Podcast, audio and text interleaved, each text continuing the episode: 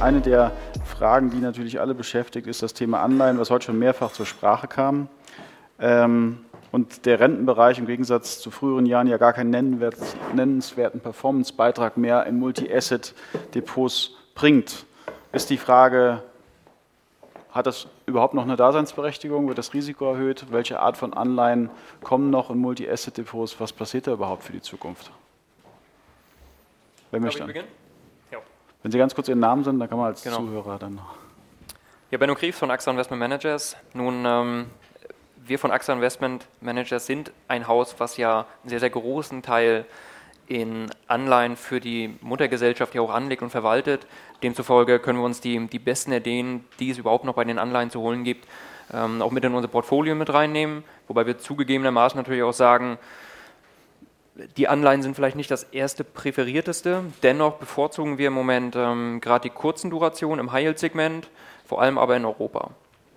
Und das ähm, bringt uns vor allem den Vorteil, dass wir ähm, die Hedging-Kosten von US-Titeln vermeiden und trotzdem noch einen gewissen Yield erzielen können, der dann uns trotzdem ganz gut tut im Portfolio.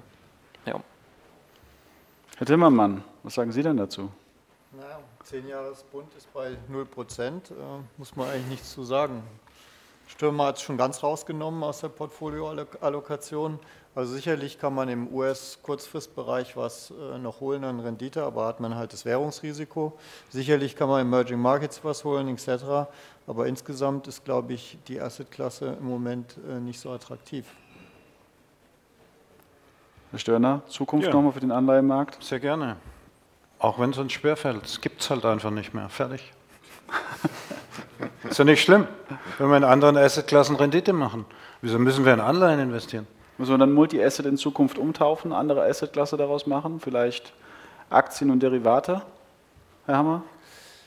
Ich habe es ja eben angesprochen, in, in, dem Portfolio, in dem einen Portfolio, Merlin-Portfolio, findet äh, die Rentenseite seit rund anderthalb Jahren nicht mehr statt. Jetzt haben wir aber auch mit dem Income-Thema natürlich ein, ein Produkt, ein Vehikel, was sehr, sehr stark high-yield-lastig ist, um diese Erträge zu generieren. Oder Ariel Besserlel mit dem Global Bond, die haben natürlich eine ganz andere Meinung, sagen, die Rentenmärkte bieten Chancen, ja. Ähm, aber da muss man auch ganz klar sagen, ähm, weil Sie es angesprochen haben mit, mit Derivaten, Einsatz von Derivaten, die müssen natürlich, diese Möglichkeit muss im Portfolio-Management vorhanden sein, um eine Duration auch hoch und runter fahren zu können. Okay, Bondpicking ist das eine. Äh, gute Bondpicker müssen aber in der Lage sein, eben auch eine Durationsaussteuerung machen zu können. Also ich glaube, das ist schon elementar. Dass sich nur auf das zu verlassen, wäre einfach Wetten, aber ich glaube, die Kombination macht es und eben auch das Thema Währung. Es gibt bei uns Fondsmanager, die sagen, ich hedge die Währung nicht, kostet mich zu viel. Dann gibt es eben einen Ariel Besserle, der sagt, ich habe Euro-Anleger, ich möchte dieses Währungsrisiko nicht haben. Also diesen Carry dann wieder äh, mit drin zu haben. Also im, im Grunde unterscheiden sich so ein bisschen die Geister. Ich würde sagen, bei Multi-Asset die Möglichkeit ist eben auch zu eliminieren oder mit anderen Vehikeln abzudecken, ist sinnvoll. Aber Bondfonds wird es immer geben, das ist der größte Markt. Äh, Schulden werden gehandelt und deswegen wird auch dieser Markt weiter existent sein. Also das glaube ich schon. Ja. Okay.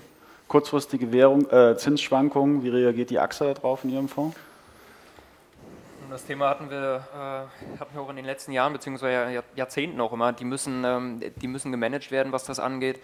Nichtsdestotrotz, ähm, wenn man sich das von der Entwicklung anschaut, kommen wir doch von der Phase, wo wir bei uns auch in dem, in dem Portfolio eher mal eine Übergewichtung in der Aktienquote hatten. Das heißt, aus Sicht der, der Anleihenquote macht uns ähm, auch das Zinsänderungsrisiko im Moment keine, keine Sorgen, weil wir eine sehr, sehr niedrige Duration haben und trotzdem die, die positiven Erträge, die es, wie gesagt, zumindest aus dem High-Yield-Segment und auch aus dem Emerging Market-Bereich noch gibt, die wir dann trotzdem positiv nutzen können. Ist zwar nicht viel, aber Kleinvieh macht halt bekanntlich auch Mist. Also Grundmeinung, zweimal ein bisschen mehr Pro-Anleihen, zweimal Kontra-Anleihen, Anleihenmärkte. Mal gespannt für die Zukunft. Aber wir haben natürlich ein starkes Portfolio bei Herrn Störner, was äh, Richtung Facebook, Amazon und Co. geht. Wo geht da die Zukunft hin? Google ist ja in, den letzten, in der letzten Woche doch ein bisschen runtergekommen. Ja, ja, ja. Nicht nur Google, Intel und könnten noch ein paar aufzählen. Das wird sicher ein interessanter Bereich bleiben sage ich jetzt mal von hier, auch wenn es morgen ganz anders aussehen kann. Das ist quasi der Disclaimer jetzt gewesen. Ähm, aber das spielt in Anführungszeichen für uns in der Strategie im Moment die dominante Rolle. wenn ich zwölf Monate zurückgucke, oder 15 mittlerweile, heute 90 Prozent USA, damals sind wir ins Jahr gesegelt mit 70 Prozent Europa. Für uns ist es ganz klar, diese Flexibilität, diese Zeitschiene außer Kraft zu setzen und nicht zu sagen, drei Monate spielt keine Rolle, weil danach wird es schon wieder besser. Wir wissen es nicht. Was wir gelernt haben, ist, es bedarf einer extremen Flexibilität und jetzt sind wir gerade bei dem Thema Bond. Ja, okay. Haben wir halt 30 Jahre angelegt, jetzt gibt es halt nicht mehr. In Japan ist auch 20 Jahre hochgegangen und 30 Jahre nicht mehr. Wir müssen uns von alten Zöpfen abschneiden. Ich hatte mal Haare, die waren so lang. Irgendwann ist halt vorbei. Ist ja nicht schlimm. Man sieht ja auch ähm, nicht ganz so garstig aus, wenn man eine Glatze hat. Also, und so ist es, das hört sich ein bisschen flapsig an, aber das ist in der Anlagepolitik. Das Schlimmste für uns alle ist doch, und ich glaube, da spreche ich für alle meine Kollegen, ist, wenn du an etwas glauben, tun wir ja alle nicht, sondern wenn wir etwas analysieren und stellen fest, es hat sich geändert und wären dann nicht in der Lage, dass wir es nicht ändern dürfen und würden quasi sehenden Auges, jetzt bleibe ich mal beim Bondmarkt, in den nächsten Jahren, also es gibt ja Pensionskassen, wir betreuen Pensionskassen, die müssen 70 Prozent oder 75 Prozent, die Kollegen kennen die noch besser als wir, äh, in Festverzinsliche anlegen. Was willst du da machen? Das ist besser, du gehst nicht rein in die Tür dann äh, kommst nicht geprügelt wieder raus. Also und, und das meine ich, dort, wo wir Flexibilität haben in der Anlagepolitik, lassen wir das einfach weg. Mhm. Interessant, Sie hatten ja, äh, äh, Herr Hammer, Ihren Fondsmanager, den Sie jetzt neu hinzugewonnen haben, auch historisch nochmal die Performance gezeigt, die war bei Multi-Asset so ein bisschen geprägt worden, auch durch Long-Only-Strategien. Jetzt hat, ist der Markt ja ein bisschen ruppiger geworden. Wie werden Sie darauf reagieren? Also ich glaube, äh, Herr Timmermann, Ihren Vortrag haben wir heute ganz spät bekommen, weil gestern war ein bisschen was los. Also sie reagieren sehr zeitnah. DAX ist gerade minus 2 Prozent. Das heißt, es ist ein ganz anderer Fahrplan. Wie reagieren, oder wer will anfangen? Vielleicht Herr Hammer zuerst und dann Herr Timmermann, Ihre kurzfristige Ausrichtung? Also schlussendlich ist es ja so, ich, ich habe ja vorhin auch erwähnt, dass ich glaube, wir sind alle irgendwie aktive Manager, auch, auch der, der Pass, äh, im passiven Mantel, also sind wir alle aktiv. Das heißt, was auch durchgeklungen ist, ob das jetzt Titelselektion, so nach dem Motto, Amazon hätte ich früher nie gekauft, hätte ich früher, hätte auch gesagt, Facebook hätte ich auch nie haben wollen, hätten wir wahrscheinlich machen müssen. Äh, solche Dinge ändern sich schnell. Also wir leben in sogenannten, ich kann schon fast nicht mehr in disruptiven Zeiten und genauso muss auch das äh, Portfolio-Management in der Lage sein, vor allem aktiv, sonst können wir diese Fiese auch nicht verlangen, die wir verlangen oder draufschreiben, ähm, darauf zu reagieren. Das heißt also, wir haben die Vehikel, äh, Hedging-Overlays zu machen, äh, Optionen zu schreiben, Futures einzusetzen, die mal teuer, mal günstig, äh, je nachdem, wie, wie man wie, wie man wie man es handhabt äh, oder auf welche, auf welche Assetklasse äh, man sie schreibt, ähm, dass man die einsetzen kann und äh, das Vehikel haben wir oder diese, diesen Toolset, diesen Instrument, Instrumentarium haben wir und das müssen wir einsetzen. Aber wir sind, also be careful heißt es immer so schön, wir sind natürlich auch äh, uns im Klaren, dass die Märkte schon auch ein, ein Stück weit gegangen sind. Und äh, da ist so ein Sell-off-Trigger ähm, relativ schnell auch mal da. Das haben wir ja im vierten Quartal auch gesehen. Also es wird sich zeigen sind, sind das in aktuellen Niveaus jetzt äh, auf dem Wohlermarkt, also Optionsprämien, wo Sie auch schreiben würden? Sie hatten ja am Anfang schon gesagt, dass es für Sie einfach äh, aktuell unattraktiv ist, Optionen zu schreiben. Ähm, wie ist es bei Ihnen jetzt aktuell vom Niveau her? Ähm, ist das eine Option für Sie? Also im Moment äh, würden wir eher mit, mit günstigen 1-1-Futuren hantieren, um eben halt schnell äh, ein günstiges Vehikel, um ein Overlay einziehen zu können. Also wir sind da nicht so sophistiziert wie die Kollegen bei der Commerzbank mit Optionsstrategien äh, was zu bauen äh, mit gegenläufigen Strangle, Strats, äh, wie, wie, auch immer. Äh, wir machen das relativ 1-1, indem wir einfach die Exposure dann relativ zügig runternehmen, weil das muss man sich auch immer vergegenwärtigen. Kasse kann eine Lösung sein. Das kostet aber halt auch immer Geld. Also ich gebe in den Markt, was ich kaufe, zurück. Das sind Transaktionskosten. Dann muss ich gucken, ist der Markt liquide genug, um das abhandeln zu können. Äh, wenn ich ein, äh, ein, geregeltes Derivat habe, habe ich ein Clearinghouse dazwischen, dann habe ich das Counterparty-Risiko nicht. Also das sind so, so, Dinge, die man natürlich immer auch als Treuhänder im, im Kopf behalten muss, um das nicht mit als, als Risiko einzubauen. Aber ja, ich würde sagen, eins zu eins Instrumente sind für uns jetzt eher die die Variante, die wir nehmen, also Futures. Herr Timmermann, wenn ich jetzt kurzfristig denke und sehe, okay, der Markt agiert, kann mir, kann mir was passieren, wenn ich sehe, die Märkte fallen im Fonds. Ich habe ein ganz anderes Portfolio zwei Tage, drei Tage später als vorher in den neuen, in den, in den neuen Statuten oder in den neuen Regeln des Marktes. Was denken Sie? Also, dass plötzlich das Portfolio gedreht werden muss, weil der ja. Markt reagiert und zwingenderweise Aktien ja anscheinend doch unisono eine der Hauptanlageklassen sind.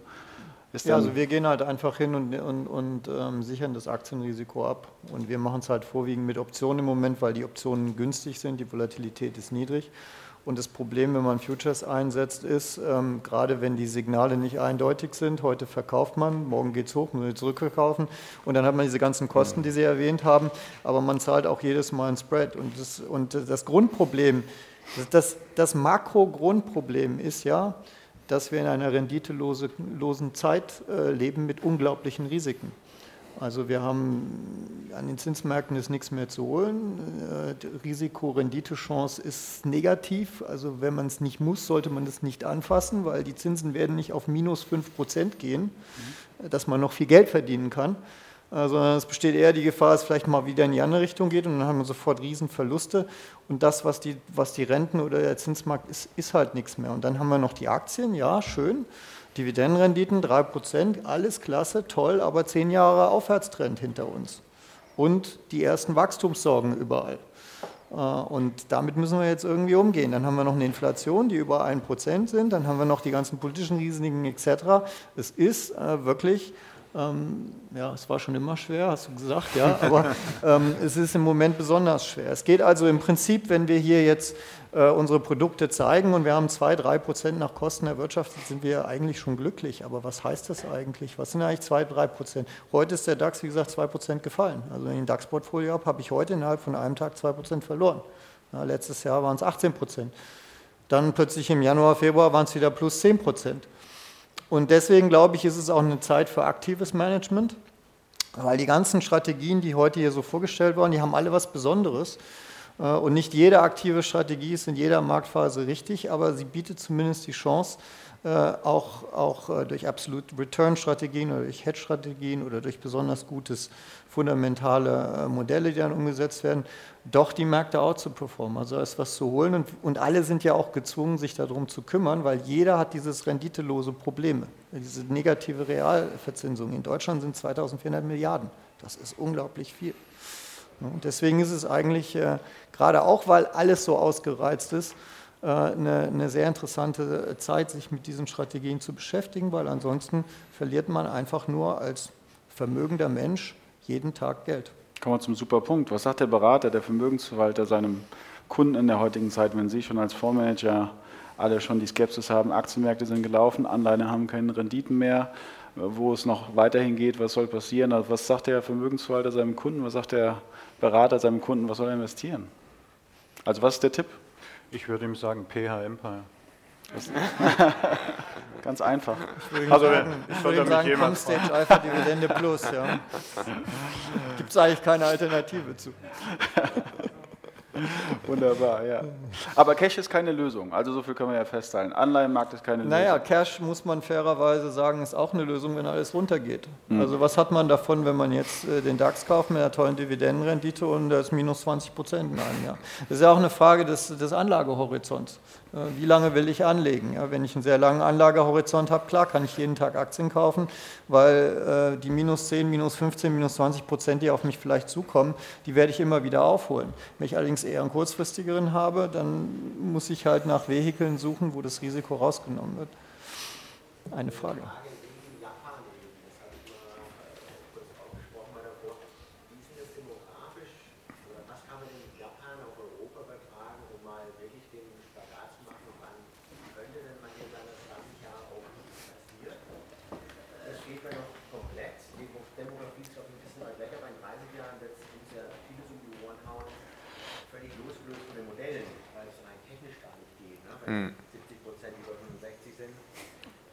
Wir sind schon sieben Jahre über dem, was Sie ansprechen.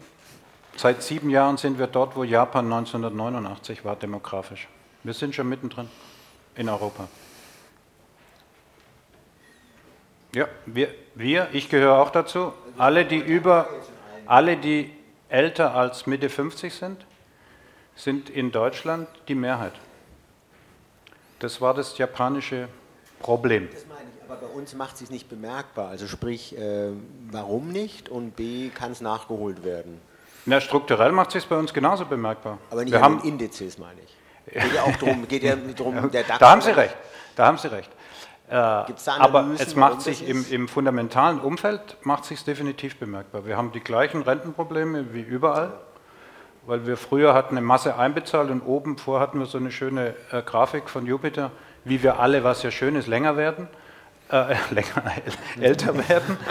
Und, äh, aber unsere Systeme, egal ob es eine, äh, eine firmengestützte Pensionskasse ist oder unser Staatssystem, die sind ja alle darauf aufgebaut, unten zahlen, ich sage mal, 10.000 ein und oben frühstücken 1.000 Rentner ab und die sterben auch noch hoffentlich relativ schnell und unten wird es mehr. Und jetzt sind wir ja genau umgedreht, das ist ein Problem. Also das haben wir auch. Strukturell haben wir einen Vorteil in Europa, dass wir äh, ein größerer Binnenmarkt sind, als die Japaner es jemals waren. Und wir haben aber in einzelnen Industriezweigen die völlig identischen Probleme. Nehmen Sie Banken. Gleiche Thematik wie in Japan.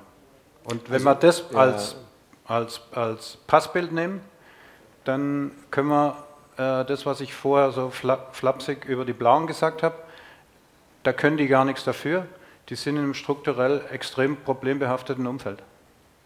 Äh, Ich wollte sagen, vielleicht muss man dem Kunden auch mal sagen können, dass Null eigentlich gut ist. Das heißt, die Chance, was zu erreichen, ist immer da. Ob ich eine Wohnung kaufe, da kann ich es mir ausrechnen. Aktien ist eine Spielerei, Renditen haben wir keine mehr auf Anleihen. Aber vielleicht muss man auch mal sagen, Null kann völlig okay sein. Dass man nicht mal den schwarzen Peter an die Fondsbranche vielleicht äh, hinschiebt, wenn die nichts hinkriegen. Aber wer sagt denn, dass immer alles steigen muss? Im Zweifel muss es ja auch mal 20 Jahre runtergehen. Auf welchem Temponiveau ist eine andere Frage. Es ist völlig utopisch, dass es permanent steigen kann. Also wer denkt das? also das stimmt nicht. Statistisch äh, kann es jeden Tag steigen. so wie es auch Statistisch, aber Tag nicht von der, von der reinen äh, empirischen Logik. Und äh, es gibt auch Beispiele. Aber ähm, es muss nicht, eines wissen wir alle, die wir hier stehen, äh, es wird nicht 20 Jahre fallen, weil das ist ja auch ein Phänomen, oder was heißt ein Phänomen, das ist ein statistisch nachweisbar an den Börsen. Wir brauchen in Anführungszeichen ewig, bis, nach, bis wir nach oben uns gehangelt haben und mit großen Mühen und äh, wie wir jetzt im Herbst gesehen haben, in zwei Monaten, zack, sind wir schnell 20 Prozent weg oder 25, ist ein Viertel. War ja mal schnell weg. Es ist ja nicht so, dass die Märkte nie was verloren haben. Die einzigen, die ja glauben, dass man nie was verlieren könnte, weil sie es einfach nicht jeden Tag bewerten, sind ja die, die in Immobilien investieren. Da ist die größte Blase. 15.000 Euro pro Quadratmeter im Westend, damit so ein Bleppo wie ich da wohnen kann, der sich gerade noch leisten kann, lassen Sie da mal was schiefgehen, da geht gar nichts mehr. Da ist 40 Prozent gar nichts. Und im Übrigen die ersten Glöckchen läuten, Australien, minus 25 Prozent der Immobilienmarkt in drei Monaten. Und selbst wenn wir, selbst wenn wir jetzt so Makro-Seitwärtsmärkte kriegen, so ein bisschen japanische Verhältnisse in den nächsten Jahren, wird es halt unglaubliche Chancen immer wieder geben. Wir haben es ja gerade erst erlebt. Ja, warum ist der Markt 18 Prozent runtergegangen? Warum ist er jetzt schon fast wieder oben? Und das innerhalb von drei, vier Monaten, obwohl wir doch alle so tolle Modelle haben und Analysten und blöb, blöb, blöb. Ja, also eigentlich geht es, und deswegen finde ich gerade, ist akti aktives Management auch wirklich ein Thema ähm, bei, bei, der, bei der Anlagestrategie in den nächsten Jahren. Es ist eben nicht Costolani, nimm Schlaftabletten und wach in fünf Jahren wieder auf und alles ist oben. Nein, in fünf Jahren kann es sein, dass, er, dass die Aktienmärkte nur ein Tick höher sind als heute. Das heißt aber nicht, dass man in fünf Jahren nichts verdienen kann. Und in dieser Volatilität und in dem Ausnutzen der Ungleichgewichte, ähm, die überall auch in diesen ganzen Strategien versteckt in irgendeiner Form äh, drinstecken, da kann man durchaus Geld verdienen. Und deswegen ist es meines Erachtens auch einfach klug und attraktiv, sich damit zu beschäftigen, sowohl auf der Anbieterseite als auch auf der, auf der Nachfrageseite. Das ist genau das Thema, glaube ich, der nächsten Jahre, weil wir mit unserer Verschuldung, mit, dem, mit, dem, mit diesem ganzen, alles, was, was auch mit der Demografie vor allen Dingen, wir, wir laufen in diese japanische Sackgasse rein. Und äh, das, die, auch die hohe Verschuldung führt dann irgendwann zu einem Konsumverzicht in irgendeiner Form. Das drückt dann plus Digitalisierung und all die anderen äh, Probleme, die wir haben und Regulierung, das führt halt dazu, dass die, dass die Renditen sich verschieben etc. Und deswegen ähm, ist es, äh, lohnt es sich doppelt und dreifach, sich damit auseinanderzusetzen und trotzdem eine Strategie zu suchen und zu finden, äh, wo man dann vielleicht seine 2, 3, 4, 5 Prozent mehr erwirtschaftet, als wenn man es einfach nur im Festgeld hält und 1,6 Prozent Inflation drüber laufen lässt. Timmermann, Sie sagt ja genau das Richtige, dass 2,4 Billionen letztendlich auf Festgeldkonten liegen, ja, Tagesgeldkonten. 2400 ja. Milliarden. Milliarden, genau, 2, Euro. Ja, 2,4 Billionen. Billionen. Ja, genau. Ähm, und äh, letztendlich ist das ja auch der Auftrag so ein bisschen auch von Capizza, dass man Sparer zum Investoren macht. Ne, die Frage ist, jeder ist letztendlich daran interessiert, dass man eben die Sparer zum Investoren macht. Ja. Merz hat das ja auch schon mal versucht, die Diskussion anzustoßen, vielleicht mit etwas wenig Empathie, aber trotzdem eben halt ne, versucht, das äh, in die Kerbe zu schlagen. Ähm, was tut zum Beispiel die AXA oder was sagt die AXA, was muss passieren konkret, damit eben da ein, ein Paradigmenwechsel, falsches Wort, aber dass eben die, die Ideologie eben in den deutschen Köpfen oder allgemein in den Köpfen ankommt, dass man eben raus aus Immobilien oder sagen wir mal raus aus risikoaversen Assets rein in risikoaffine Assets kommt. Nun genau das, was die Kollegen gerade angesprochen haben. Wenn wir von den, von den volkswirtschaftlichen und politischen Rahmenfaktoren, ähm, wenn wir die betrachten, ähm, diese Risiken, die, die, die immer so mitschwingen, die haben wir jedes Jahr zu unterschiedlichen Zeitpunkten von verschiedenen Seiten. Genau das ist doch dieser enorme Vorteil von, von Multi-Asset zu sagen, ich habe jemanden, der für mich ein globales Portfolio zusammenstellt. Wenn wir uns, wie gesagt, nochmal unsere Aktienquote anschauen, wir sind nicht übergewichtet in den USA, wir haben ähm, knapp 12% US-Titel der, der Aktienquote, dann haben wir 10 in, äh, in Europa und 11 Prozent in den Emerging Markets. Und man sagt, allein dadurch hat man schon mal eine Diversifikation. Ich meine, der, der Erfolg oder die, die Investmententscheidungen der letzten Jahre, die geben uns recht. Der, der Herr hat gesagt, sollen wir nicht schon mit einer, mit einer 0 Prozent Performance zufrieden sein. Weil ich sage, ja, dann haben wir zumindest in den letzten fünf Jahren, seitdem es den vorgibt, äh, Ihnen 8% geliefert, seien Sie darüber froh. Aber es ist doch, finde ich, gerade das Multi-Asset-Thema, ich komme, wie gesagt, aus der Beraterschiene, wo ich sage, ich habe mir nie, ähm, nie angemaßt zu sagen, ich sage Ihnen jetzt, in welcher Asset-Klasse Sie die nächsten drei Jahre Geld anlegen sollen. Also starten Sie mit Multi-Asset Ihr Basisportfolio. Und wenn Sie glauben, dass zum Beispiel eine Amazon oder ein bestimmter ähm, japanischer Index die nächsten drei Jahre die Rallye machen wird, machen Sie das mit Ihrem Geld. Und was wir von der, weil Sie die Frage angesprochen haben, was, was tun wir von, von der AXA? Ähm, wir haben letztes Jahr haben wir ein Startup, ein schwedisches Startup gekauft, der es ermöglicht. Das gibt es in den USA eigentlich heute schon, wo man sagt, wie bekommen wir eigentlich den Privatanleger dazu, sich mehr oder weniger passiv mit, äh, mit dem Kapitalmarkt zu beschäftigen. Ähm, Hintergrund, das Startup hat ein, hat ein Tool entwickelt, wo man sagt, man bezahlt an der Kasse, bei Rewe sonst was, ähm, seinen Beitrag von zum Beispiel 8,50 Euro und der Rest auf 10 Euro wird aufgerundet und mit diesem Tool wird es möglich, äh, möglich gemacht, den, Restbetrag in sein privates Portfolio ähm, zu schichten, sodass immer peu à peu, wie beim Cost-Average-Effekt, automatisch schon mal Geld in das Vermögensdepot läuft. Und das ist doch aus unserer Sicht schon mal ein ganz, ähm, ganz guter Einstieg zu sagen, ich fange damit einfach, einfach mal an. Denn dieses Aktien als Teufelzeug zu betrachten, ähm, ich glaube, das, das Thema ist tot. Ähm, nach wie vor, das hat der Kollege gesagt, ist es schlimmer, das Geld auf der, auf der hohen Kante liegen zu lassen. Denn da wird es definitiv weniger. Ja, zumal die Kosten ja auch, äh, der Kostendruck ja steigt. Ne? Also ich meine, das Thema mit den Kosten äh, ist, sagen wir mal, bei Comstage vielleicht äh, ganz gut gelöst, weil ja die ähm, Fondshülle relativ günstig ist, aber letztendlich ist ja das Thema ETFs, ne? also wir sind ja sehr alle aktive Ansätze ne, hier versammelt, ist ja auch richtig, deswegen sind ja alle hier, um letztendlich ja. Ähm, ne, die Ansätze kennenzulernen, aber ETFs äh, ne, bekommen ja letztendlich immer mehr Aufschwung und beziehungsweise haben schon einen sehr hohen Anteil. Ähm, was tun Sie denn bei, sozusagen bei Ihnen, zum Beispiel bei Jupiter, dafür gegen diesen Kostendruck äh, anzukämpfen? Mein Dachfonds ist natürlich nochmal von der Kostenseite nochmal etwas komplexer oder sagen wir mal schwieriger äh, kostenseitig zu, darzustellen. Ja. Also es ist ein gutes Stichwort. Ich hatte ja gesagt, das ist ein Vermögensverwalter, der dieses Produkt haben wollte. Und wir haben die Hosen runtergelassen, haben gesagt, es gibt kein Double Charging bei eigenen Fonds, die wir mit reinnehmen. Ähm, das sind die Kosten auch inklusive der Performance Fee, die gezogen wird. Und das war dann schon auch ein, ein, deutlicher Prozentsatz, der dann jetzt ohne die, die man offiziell, also über dem raus, was man offiziell ausweisen muss, tatsächlich in so einem Produkt drinsteckt. Aber da war die Aussage, solange ihr liefert, ist es jetzt weniger relevant für uns. Das heißt, also ihr könnt nicht viel verlangen und nicht liefern. Das ist ja die, das Credo der aktiven Industrie. Und wir sind seit 2004 in der Industrie, also 15 Jahre. Wird, wir, werden, wir werden spezialisierte Boutiquen sehen und wir werden die Full-Sortimentler sehen. Das zwischendrin ist tot. Da brauchen wir uns gar nichts vormachen. Das heißt, auch die Strategien in unserem Haus, und das zu dem Thema, was wir uns noch leisten können, wenn wir fies draufschreiben wollen, dann müssen wir dauerhaft konsistent outperformen. Die Strategien, die es nicht bringen werden, die werden bei uns eliminiert werden, weil sie sich nicht mehr tragen werden. Das heißt, es wird ein Survival of the Fittest wird's gehen. Und ähm, vielleicht auch zum Thema äh, rein passiv, weil ich würde das Vehikel hier nicht als rein passiv sehen, sondern ein anderes, ein aktives. Larry Fink hat vor zweieinhalb Wochen, ich glaube zweieinhalb Wochen äh, äh, gesagt, wir wollen in Private Equity. Warum will er denn da rein? Weil da ganz andere Fees draufstehen. Jetzt hat er den Markt so warm geschossen, indem er einen Margendruck ausgeübt hat und hat gemerkt, okay, Volumensgeschäft, aber ich habe keine Fee mehr. Jetzt fange ich an, intransparente äh, Private Equity Vehikel zu machen, wo ich anderthalb bis zwei ziehen kann. Also, think about it.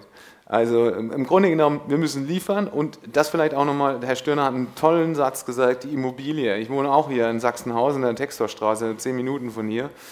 Ähm, Immobilienpreise 10.000 Euro auf dem Quadratmeter, teilweise auch auf Bestand, ist irre, ist irre und vielleicht sollte der eine oder andere Berater auch mal sagen, das Vorvehikel ist das transparenteste Vehikel überhaupt. So, und nach MIFID, äh, das wissen Sie noch besser wie ich, so deutlich und so hart in der Transparenz, dass da wirklich auch Summen draufstehen, die der Kunde früher halt eben einfach gefressen hat, weil er es nicht gesehen hat. Ähm, aber es, macht, es ändert ja eigentlich nichts an der Welt. So, und wenn wir jetzt mal überlegen, ein Immobilienkauf fängt mit minus 12 bis minus 15 Prozent an, da diskutiert kein Mensch drüber, weil er es gar nicht sieht. So, und das ist vielleicht auch ein Punkt, wo man sagt, okay, vielleicht nicht alles in dem Bereich, sondern vielleicht auch mal in Produkte, die eben, und da müssen, müssen wir uns alle an die Nase fassen, die funktionieren. Schlussendlich, das ist, das, ist die, das Credo. Ja. Ich glaube, es wird sich aber auch viel verändert und es verändert sich schon viel. Ähm, also das ganze Anlage, die ganze Anlagephilosophie in Deutschland ist eigentlich seit, dem, seit den Kriegen, seit dem Zweiten Weltkrieg auf Renten basiert. Die ganze Altersvorsorge etc. ist alles auf Renten basiert. Nur leider hat Deutschland und Europa sich in eine Ecke rein manövriert, wo es keine Zinsen mehr gibt. Und das ist ein Riesenproblem in der Altersvorsorge, in der Anlage der Privatkunden etc. Und wenn man jetzt mal ein bisschen nach vorne spult und man ist jetzt nicht ganz so negativ drauf, dann kann man sich schon vorstellen, was alles passieren wird. Also es wird zum Beispiel Startups, was ist das nächste Grundproblem? Wir haben überhaupt keine Ausbildung an den Schulen. Unsere Kinder lernen gar, nicht, gar nichts über Börse, über Aktien, über wie man Geld anlegt. Also ich habe selber drei Teenager, Aktie ist ein Fremdwort. Papa, was machst du da eigentlich? Ist das böse, ja? Ähm, trotzdem sehen wir auf der anderen Seite, und jetzt wechsle ich mal schnell den Hut und gehe auf die passive Seite, auf die ETF-Schiene, ähm, seh, sehen wir, dass die ETFs durchaus als Massenanlage Produkt inzwischen angenommen werden. Wir sehen das, weil wir waren einer der ersten bei Comstage, die aktiv ähm, Sparpläne gepusht haben. Das heißt, wir haben die subventioniert bei den Discount-Brokern etc. Und es wurde unglaublich gut angenommen, weil die Menschen, die dann merken, sie haben keine Rendite mehr etc. und in ihrer Hilflosigkeit vielleicht auch verprellt von irgendeiner Filiale oder von sonst jemandem beim Discount-Broker landen, die, äh, die greifen dann durchaus auf ETFs zurück. Und wenn die zum Beispiel jünger sind, längeren Anlagehorizont haben, dann ist es ein sehr, eine sehr gute Grundbasisanlage. Und was uns am meisten, was mich am meisten erstaunt hat an unseren ETF-Sparplänen, ich habe immer gedacht, die Deutschen werden dann natürlich den DAX-ETF am meisten besparen. Und es sind zig hunderttausend Sparpläne, die wir inzwischen haben. Das ist nicht der Fall. Die haben den MSCI World Index genommen also einer der komplexesten ETFs, die wir haben, mit 70% US-Dollar-Anteil, was Sie wahrscheinlich gar nicht wissen. Und da habe ich mich gefragt, warum machen die das? Warum äh, winzig kleine Sparpläne, 25, 50 Euro in der Woche, im Monat, whatever? Und da ist mir klar geworden, die machen das aus ihrer Hilflosigkeit heraus, weil sie sagen, da sind über 1000 Aktien drin. Das ist so breit diversifiziert, das ist die ganze Welt. Ähm, kann, und im Übrigen, der Track Record sieht auch noch gut aus von dem Index, da kann nichts schiefgehen. Und so besparen die das.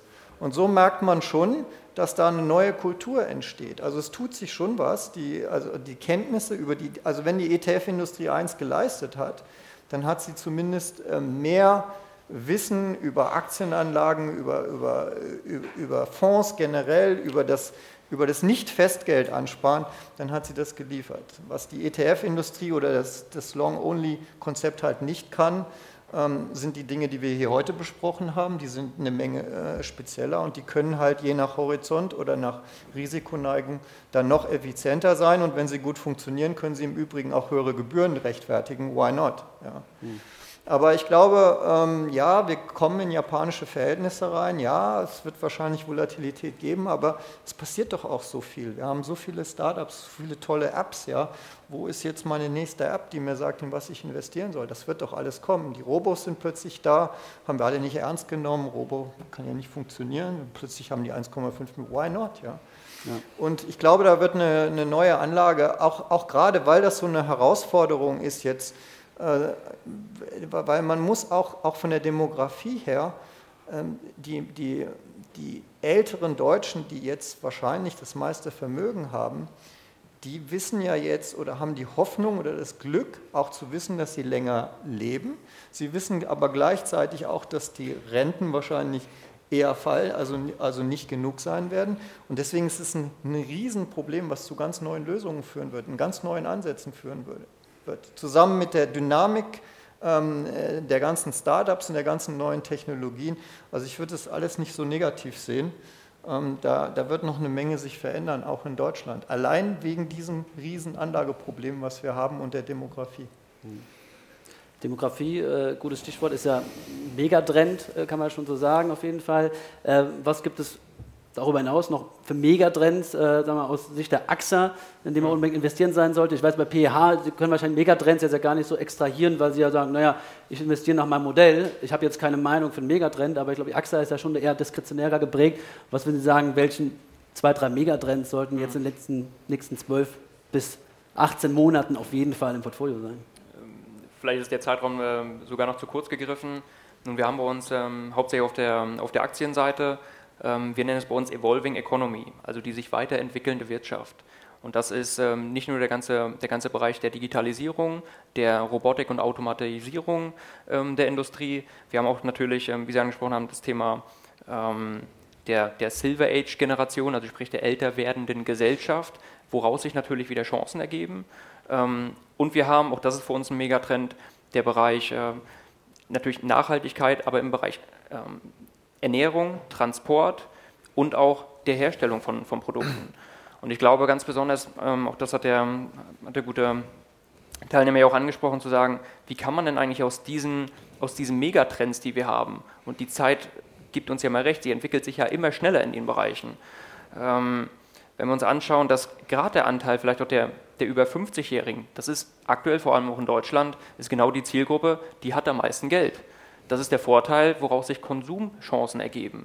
Aber nichtsdestotrotz, wenn wir uns angucken, ähm, natürlich, die Generation wird älter. Das heißt, die Pflegeeinrichtungen, die nehmen ähm, nicht nur massiv in Deutschland zu. Ich wohne in Bad Vilbel, ähm, da wird, glaube ich, ein, ein Pflegeheim nach dem anderen ähm, eröffnet.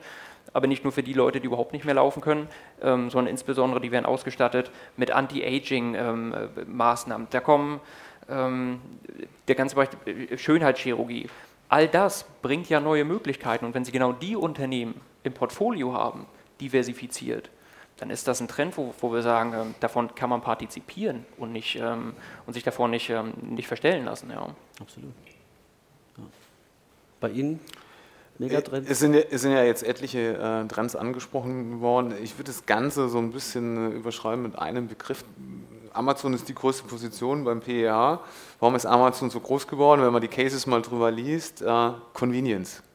Also vom Kundendenken, es einfach machen. Technologie ist ein Vehikel, um Dinge einfach zu machen. One-Click.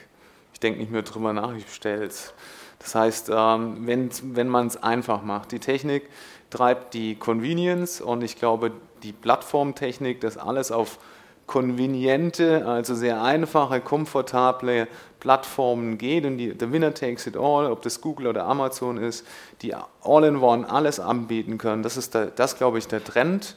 Äh, ob das dann äh, jetzt im, im Bereich äh, Food noch sein wird, da werden noch ein paar Player mit entstehen, in, in vielleicht in anderen Sektoren oder vielleicht auch im Pharmabereich nochmal was.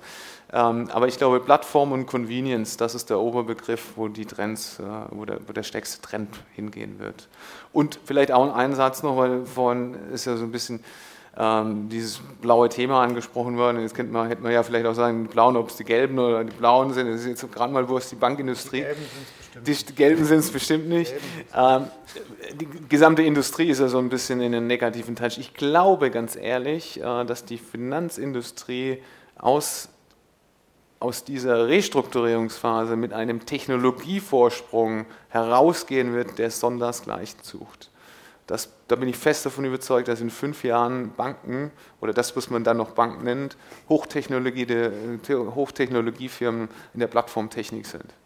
Bin ich fest davon überzeugt. Schon allein aus Prozessoptimierung, Kostendruck und eben auch Convenience und Kundenorientierung heraus. Sind hier noch Fragen aus dem Publikum? Dann habe ich noch eine Abschlussrunde und dann denke ich mal, wird jeder Einzelne mal auf Sie zukommen. Man könnte immer fragen, das ist die Standardfrage bei jeder Diskussion, wie verlaufen die Indizes in den nächsten Monaten, fand ich relativ Quatsch. Aber was wären Ihre Wünsche, einer nach dem anderen, wie sollten sich die Märkte verhalten für die nächsten Monate, damit Sie weiter das machen können, was Sie heute erfolgreich tun? Und was dürfte Ihnen nicht in die Quere kommen? Es soll einfach so weitergehen wie die letzten drei Jahre. Punkt? Ja. Okay, Herr Timmermann. Bei mir soll es äh, nicht jedes Jahr 10% steigen, ohne Korrektur, weil dann werde ich wahnsinnig underperformen. Okay. Ich wünsche mir wieder ein bisschen mehr Deregulierung und ein einfacheres Geschäft. Bravo, sehr gut. Ich wünsche mir genau die Zeit, die letzten sechs Monate, die wir als Anleger hier durchgemacht haben, vor dem Hintergrund der Volatilität, weil äh, ich glaube, das wird die nächsten Monate und auch die, kurzfristig die nächsten Jahre ähm, das neue Normal werden und damit wird sich auch wieder Multi-Asset und vor allem aktives Management wieder deutlich hervorheben. Vielen Dank, dass Sie alle Dankeschön. gekommen sind und jetzt noch ein schönes Networking. Vielen Dank. Danke.